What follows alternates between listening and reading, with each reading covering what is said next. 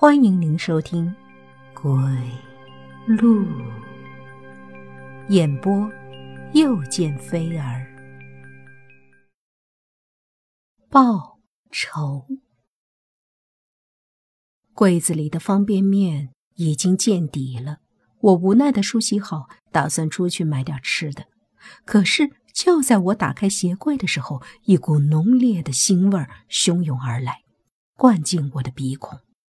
我磕了两下，拿出皮鞋，顿时全身像结了冰。我已经将近五天没有出门了，而且清楚的记得几天前我刚刚把鞋刷过的，可是鞋底还是有一层黑色的污垢，那东西散发出浓烈的腥味，不像是泥，反倒像血。我打了个寒战，把鞋又塞了回去。换了一双许久不穿的布鞋，我沿着安静的楼梯往下走，觉得从来没有的不安。那些污垢到底是哪里来的？难道家里进贼了吗？出了大楼，天空突然亮了起来。不远处的垃圾桶旁边站满了人，一个老太婆坐在地上，怀里抱着一个血肉模糊的东西，嚎丧一般的痛哭。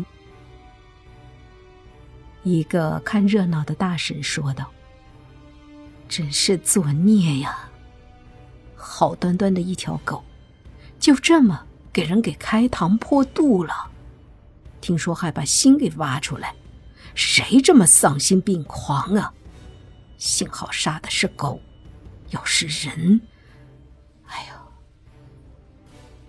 我几乎是逃难似的逃离那个谋杀现场。我不知道自己为什么要逃。”但心里的不安，却越来越强烈，像进了一只虫子，在里面生生的咬。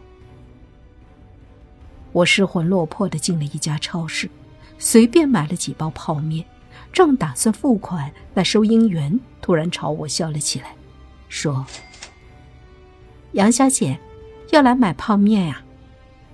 我疑惑的想，这搬来几个月，似乎没到这里买过东西呀。他怎么会认识我？收银员笑着说：“怎么，你忘啦？昨天晚上你来买泡面，少了几毛钱，还是我帮你付的呢。”昨天晚上，我背上升起一股凉意。对了，你还买了一把西瓜刀。我问你买那么大的刀干什么？你说想杀人，把我都给逗乐了。我胸口一片冰凉，收银员说的什么我已经听不清了。从他背后的大镜子里，我看到一个女人站在远处一个货柜后面，冲我残忍的笑。那个女人就是我自己。我尖叫一声，扔下泡面，逃了出去，脑中一片空白。我没有看见当时的自己究竟是个什么样子，但从路人的眼中，我分明读到了两个字：疯子。我不知道自己是怎么回到家的，只觉得心脏已经承受不了这样的负荷，直直的躺在沙发上，全身冰凉。也不知过了多久，心情终于稍稍的平复了。我起身想去冰箱倒点水。却突然之间愣在了那儿，心脏也仿佛停止了跳动。在冰箱那雪白的门把手上，赫然印着一个鲜红的手印，血已经干涸了，但依然灼烧着我的眼睛。那再普通不过的冰箱突然放大起来，像一个妖魔占据了我整个世界。我很害怕，非常害怕。但冥冥中仿佛有一股力量操纵着我，一步一步走向那个妖魔。我打开冰箱的门，一个塑料袋子立刻从里面滚了出来，落在地上，发出沉闷的声响。那竟是一把血迹斑斑的西瓜刀和一颗鲜红的心脏。我躺在一张躺椅上。旁边坐着一个英俊的年轻人，西装革履，颇有些绅士风度。他对我说道：“你是说自己很可能得了精神分裂？”是，我无力的答了一句。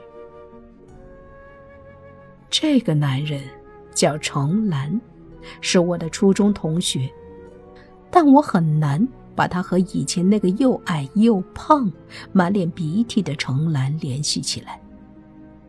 那个时候，几乎每个人都认为他不会有出息，可是他还是考上了重点大学心理系，成为了一个钻石王老五级的心理咨询师。程兰沉默良久，才说道：“也许不是你想的那么严重，应该只是普通的梦游而已。我给你开点安眠药，睡觉前吃掉。”你可能是压力太大了，女孩子干自由职业还是太勉强。其实对女孩子来说，最好的减压方法是逛街，有时间多出去逛逛，找个男朋友，最好找个稳定的工作。我无奈地说：“逛街需要钱的，你以为每个人都跟你一样是小资啊？”他看着我。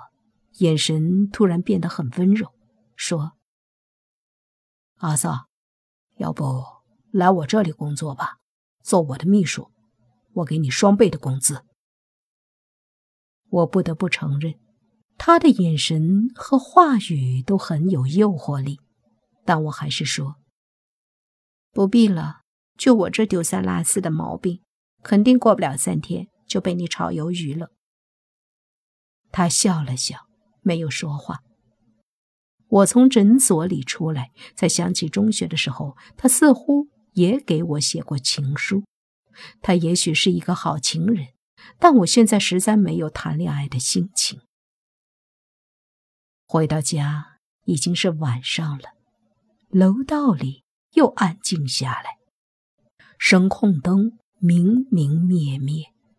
我抬头看着蜿蜒的楼梯，觉得每一级都出奇的陡，仿佛永远没有尽头。也不知到了第几层，眼前突然一花，一个皮球砸在了我的身上。我还没反应过来，那智障男孩就扑了过来，往我身上狠狠地踢。“你这个坏蛋！你这个冒牌货！我打死你！我打死你！”我怒不可遏，一把抓住他的手，喝道。你胡说什么？什么冒牌货？你就是冒牌的！你就是冒牌的！男孩狠狠地瞪着我，眼睛里满是仇恨。我第一次看到那样的眼神，像刀一样刻在我的心里，令我胆寒。就在这时，一个女声突然响了起来：“小明，你在做什么？”我转过头。看到一个浓妆艳抹的女人冲过来，抓住男孩，斥责道：“你怎么对姐姐这么没礼貌？我平时怎么教你的？”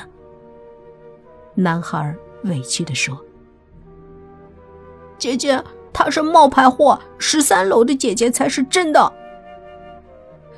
胡说！女人拍了一下他的脑袋，转过身来跟我道歉，说：“小孩子不懂事，你多担待。”没什么，我望着她那超短裙渔网袜，一眼就可以看出她的职业。以后多管管她就好了。女人向我道了谢，拉着弟弟回屋里去了。楼道里又安静下来，我茫然的向楼上看着，十三楼究竟有什么？那个晚上，我又梦见了我自己。他用仇恨的眼神看着我，手里拿着一把锋利的西瓜刀。我想叫，但喉咙里什么声音也发不出来，身上像压着一块巨大的石头，令我无法呼吸。